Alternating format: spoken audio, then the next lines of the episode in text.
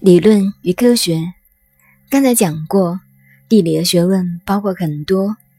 至于整个地理，我经常提倡二顾全书不能不读。一部是顾祖瑜的《读史方舆纪要》，一部是顾炎武的《天下郡国利弊书》。这两部书都是讲地理的，不能不读。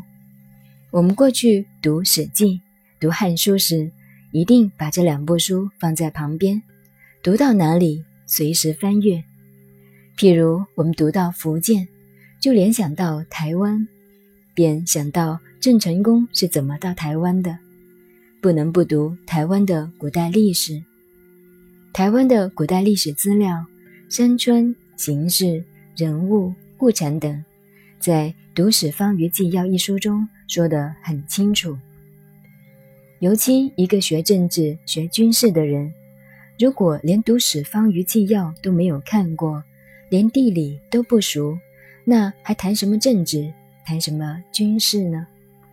一个政令下去，一个政策的决定，可以适用于台湾，不一定适用于山东或者四川；可以适用于黄河以北，不一定适用于长江以南。